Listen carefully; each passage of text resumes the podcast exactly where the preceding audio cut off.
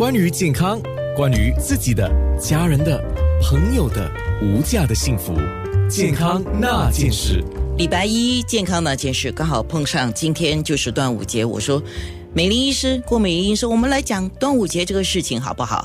那我做了一点小功课了，因为农历五月啊，现在是阳历六月，农历五月啊，就是等于人家讲的仲夏，就是夏天的中间了。那当然是天气燥热，哎，其实也不用习俗来告诉你，我们新加坡，哦哟，平时都热了，最近更热，对不对？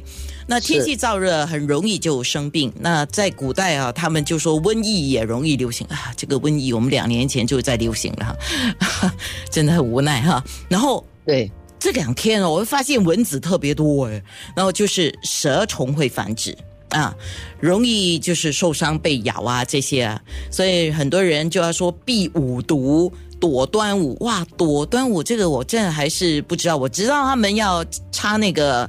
呃，艾艾草艾草啊，香草。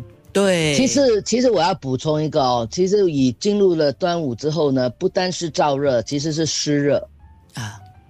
哎，其实燥热比较好过，哎，潮热就口干舌燥啊，而且反而皮肤你会觉得哎很干爽。可是湿热才难受呢，大家应该我们新加坡最能够体会了。最近你发现很热很热，可是突然间下了一场雨。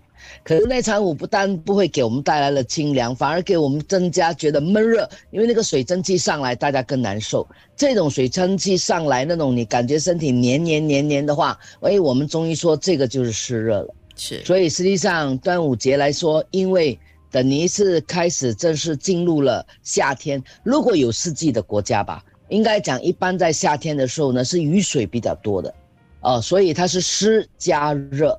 所以，我们中医来讲呢，这个时候呢，肠胃特别容易出问题，关节特别不容易不舒服，而且容易肠胃感冒。对于，尤其我们现在这个时候呢，又是粽子的时候，哦，所以因此常常都会听到很多人嘱咐不要吃那么多粽子。是啊。